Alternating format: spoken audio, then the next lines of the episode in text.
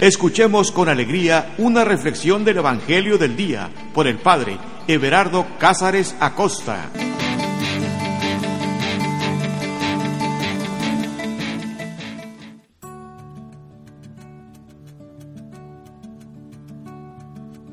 Carta de amor. Eso es la Sagrada Escritura. Una carta de amor. Pero una carta de amor dirigida a ti Sí, así es. Se escribieron esas líneas para que un día tú las pudieras leer, para que un día tú pudieras entender cuánto te ama Dios. Pero resulta que como es una carta de amor, muchas veces no alcanzamos a leerla o a entenderla porque es cosa de enamorados. Déjame te platico esto. Uno de los temas más controversiales dentro del noviazgo o dentro de las parejas que, que se aman del amor es si es lícito o no tener secretos. Y es que efectivamente, entre los enamorados no hay ningún secreto. Eso es cierto.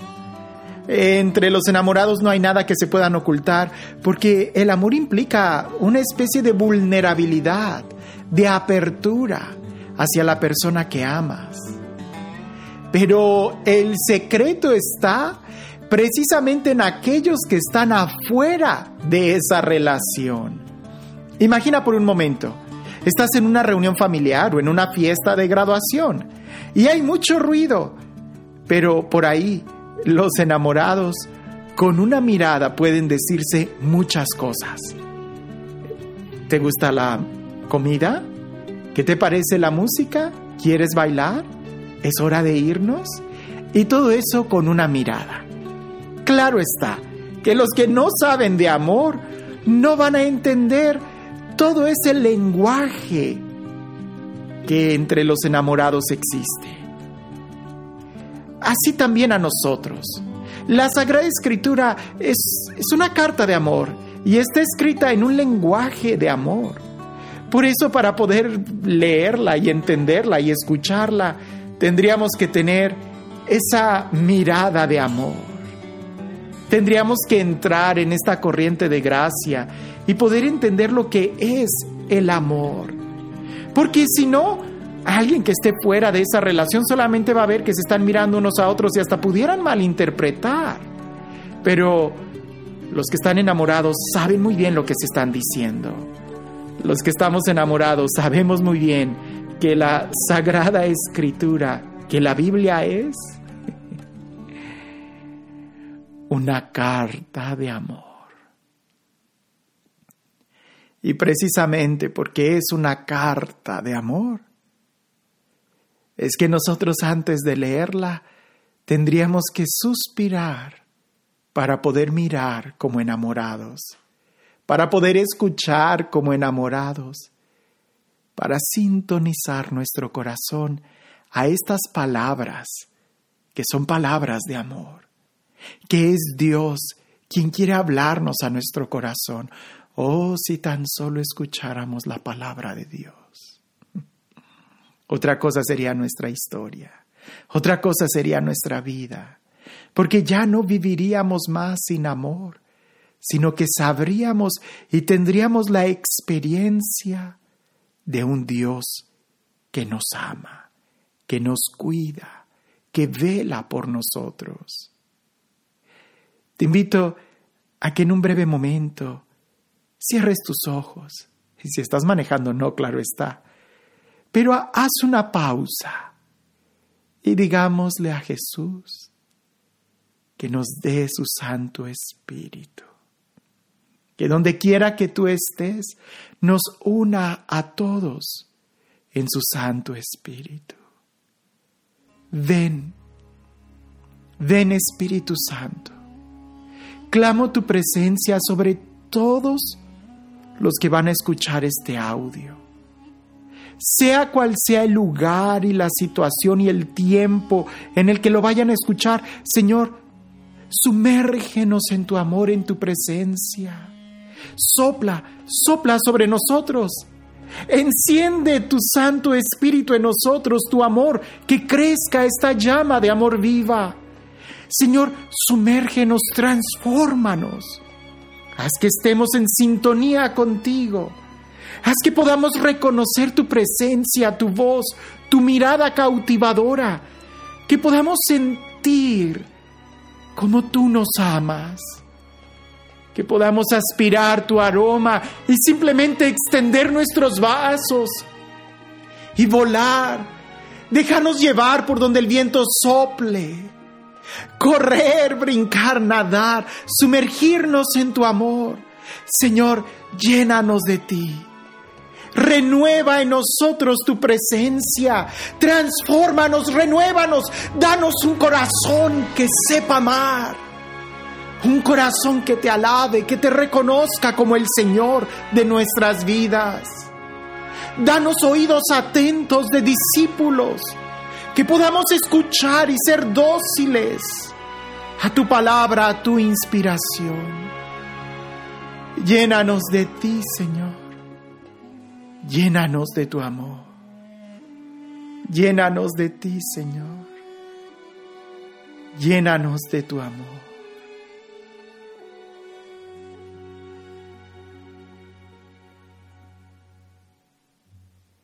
Que no seamos sordos a tu voz. Danos una sencillez y una libertad para escuchar aquello que tú quieres decirnos, para escucharte a ti, para escuchar tu corazón.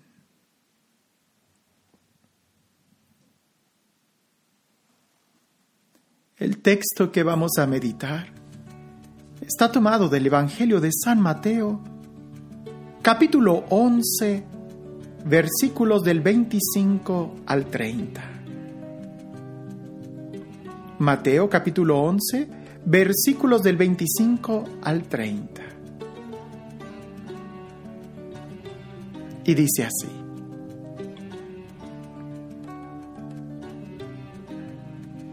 En aquella ocasión, Jesús declaró, yo te alabo, Padre, Señor del cielo y de la tierra, porque has ocultado estas cosas a los sabios y entendidos, y las has revelado a los pequeños. Sí, Padre, porque así te ha parecido bien. Todo me lo ha entregado mi Padre, y nadie conoce al Hijo sino el Padre, y nadie conoce al Padre sino el Hijo y aquel a quien el Hijo quiera revelarlo. Venid a mí, todos los fatigados y agobiados, y yo os aliviaré. Llevad mi yugo sobre vosotros y aprended de mí, que soy manso y humilde de corazón, y encontraréis descanso para vuestras almas, porque mi yugo es suave y mi carga ligera.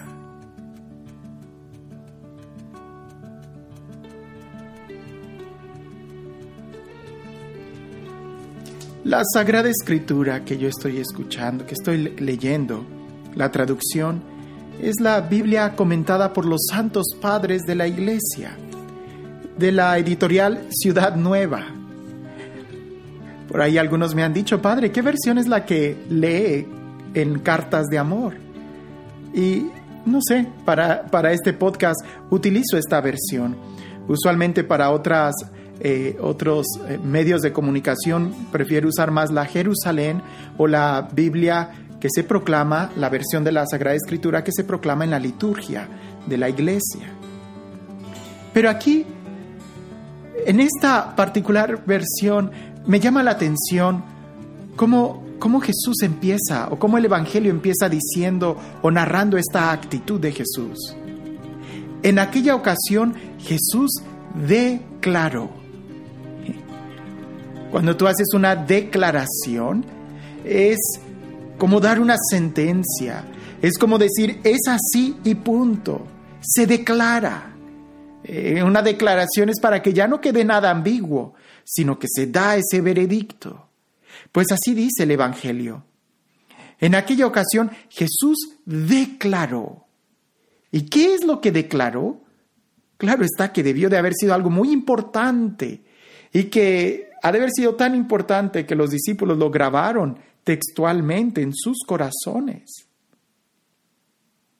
Declaró, yo te alabo, Padre, Señor del cielo y de la tierra. Yo te alabo, Padre. Vemos la actitud de Jesús, que le da alabanza, que le da gloria al Padre. ¿No debiera de ser esa también nuestra actitud? Amar al Padre, alabar al Padre. Hmm. Pero muchas veces nuestra actitud de alabanza al Padre es usualmente por lo que Él ha hecho en nuestras vidas.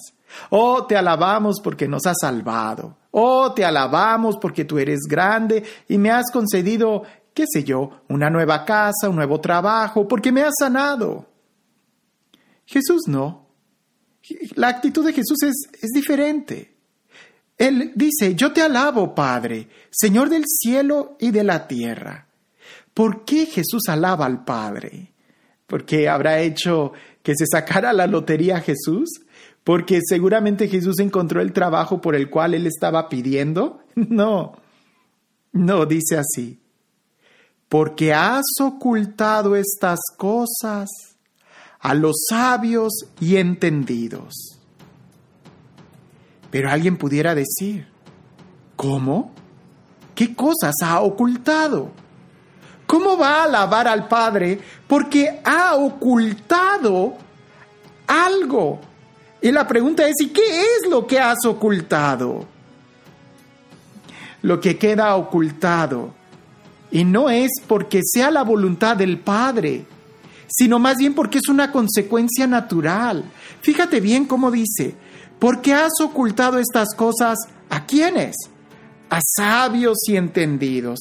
Ah, es que ¿qué tienen que ver los sabios y entendidos? Bueno, entendámosla con la continuación que sigue. Y las has revelado a los pequeños. Algo tenemos que tener nosotros muy claro. Cuando se trata de Dios, escúchalo bien, cuando se trata del amor de Dios, de su presencia, de su espíritu, de Él mismo, hay mucho más que nosotros no conocemos de Dios que lo que creemos conocer de Él. Te lo vuelvo a decir. Cuando se trata de cosas espirituales, cuando se trata de Dios, hay mucho más que nosotros no conocemos de Dios. Y alguien en este momento se ha de estar parando de pestañas y jalándose los pelos. ¿Cómo dices eso si nuestra teología hay? Sí, sí, sí. Pero todo nuestro pensamiento teológico y todo lo que nosotros tenemos con este rigor científico que ha sido estructurado, sigue siendo una experiencia y un entendimiento humano. Y Dios es mucho más. Es mucho más que lo que nosotros pudiéramos entender.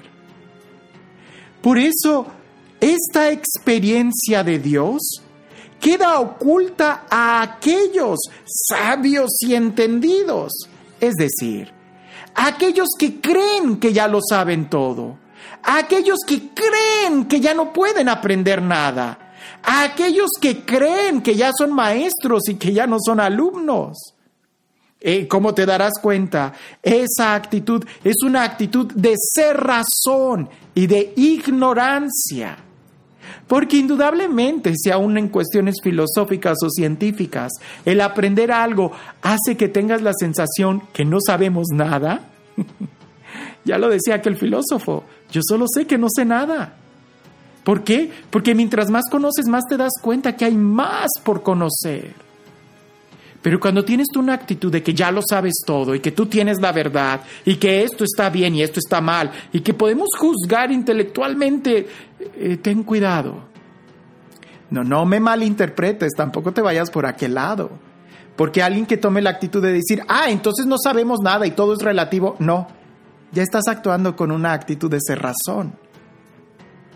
Hay verdades que conocemos Hay verdades que son claras, hay verdades que ya las tenemos y que no se contradicen. Dios no se contradice. Pero también hay que ser humildes y saber que hay más.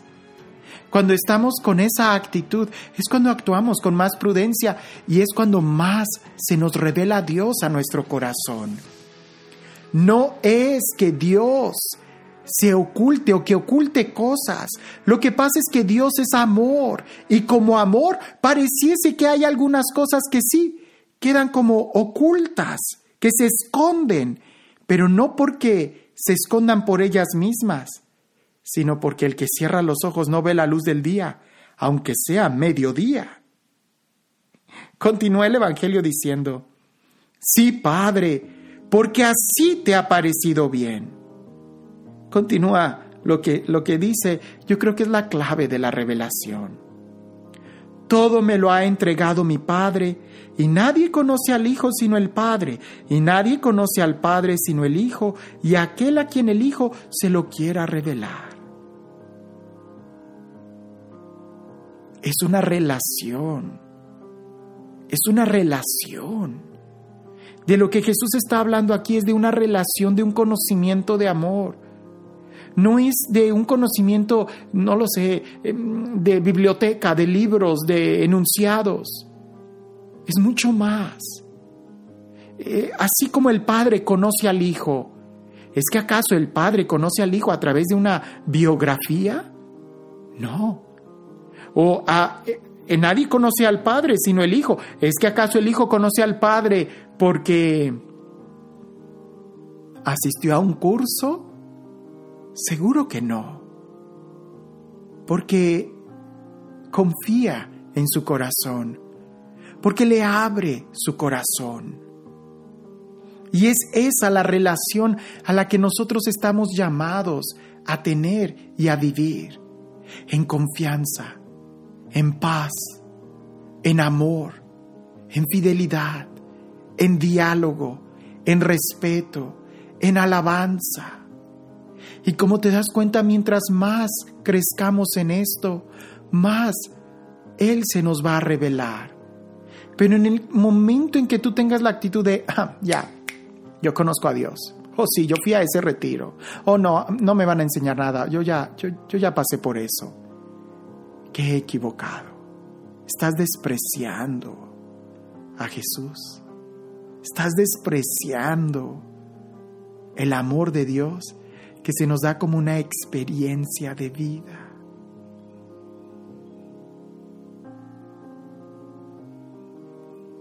En el versículo 28 es un versículo muy bonito,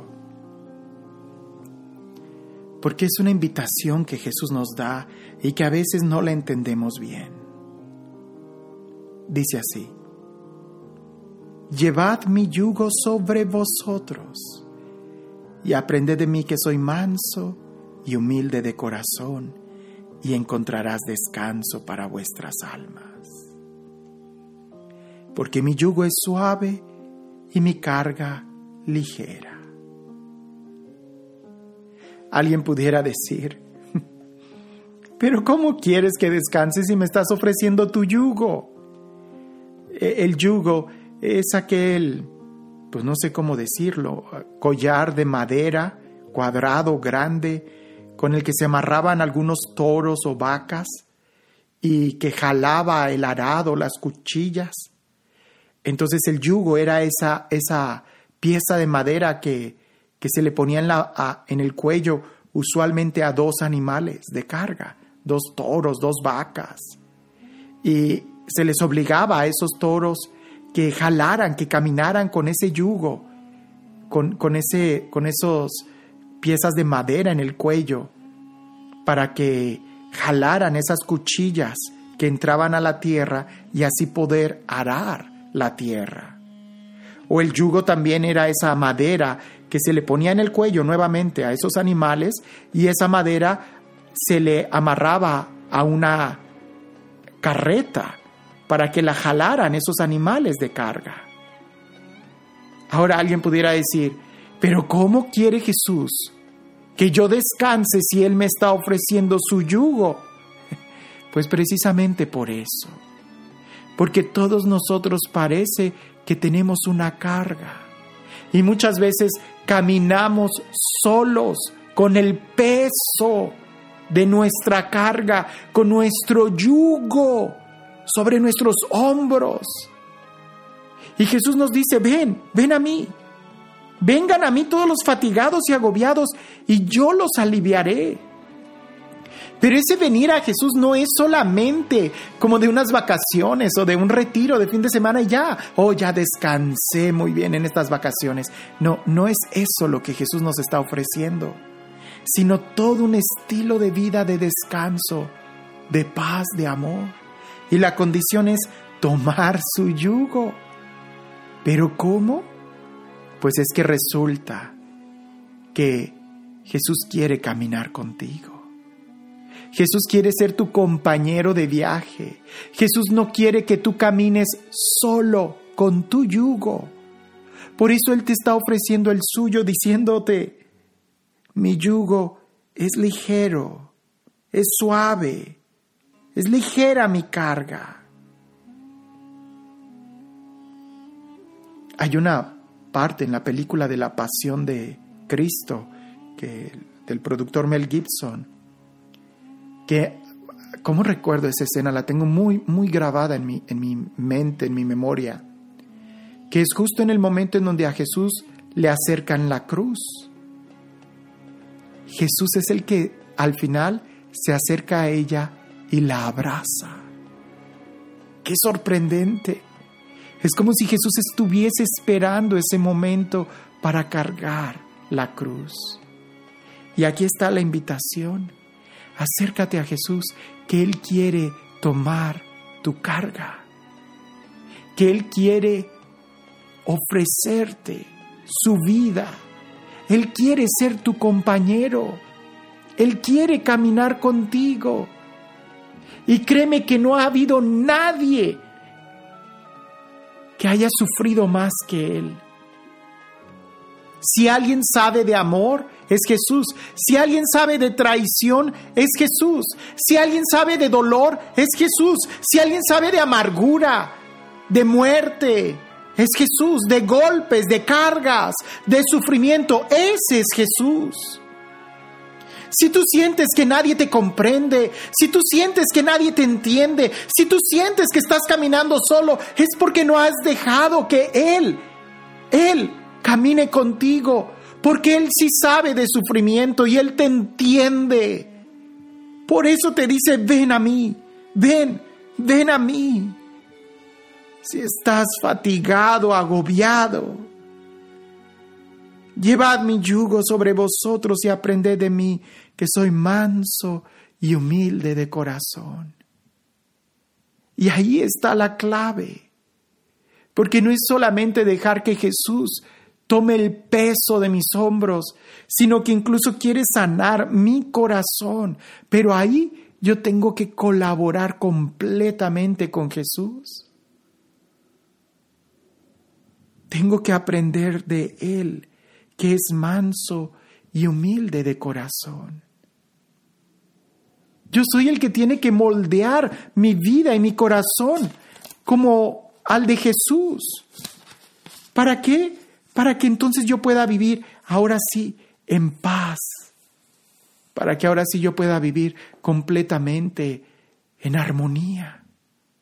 Porque muchas veces las cargas más fuertes no son las exteriores, no son tampoco las circunstancias, sino muchas veces nuestra soberbia, sino muchas veces que somos rudos. Por eso Jesús nos invita a ser manso y humilde de corazón.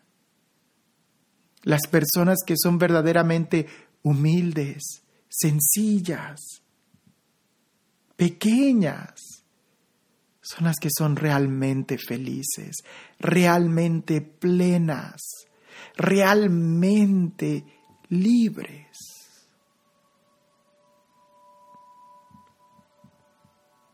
La imagen que yo tengo de una mujer pequeña, de una mujer sencilla, de una mujer sumamente humilde, es la Madre Teresa de Calcuta, Santa Teresa de Calcuta. ¿Has visto alguna de sus entrevistas? La charla que ella dio en la ONU. Increíble cómo esa mujer vivía con tanta paz, con tanto amor, con tanta libertad. Estoy seguro que ningún magnate de la tierra ha podido vivir una vida tan intensa, tan llena de amor y de paz y de seguridades que la de ella.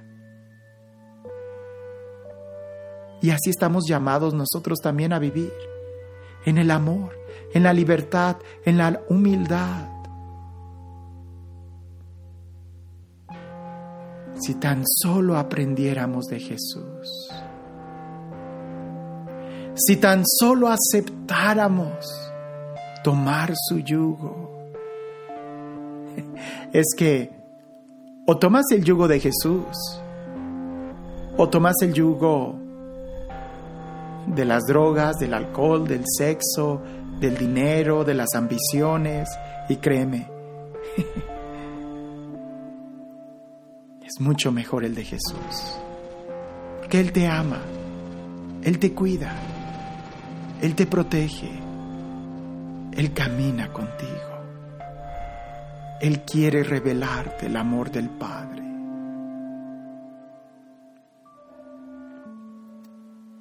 En aquella ocasión, Jesús declaró,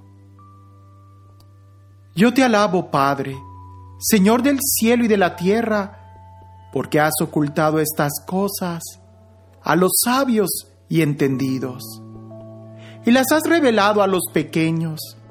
Sí, Padre, porque así te ha parecido bien. Todo me lo ha entregado mi Padre, y nadie conoce al Hijo sino el Padre y nadie conoce al Padre sino el Hijo, y aquel a quien el Hijo quiera revelarlo. Venid a mí, todos los fatigados y agobiados, y yo os aliviaré. Llevad mi yugo sobre vosotros y aprended de mí, que soy manso y humilde de corazón, y encontraréis descanso para vuestras almas. Porque mi yugo es suave y mi carga es ligera.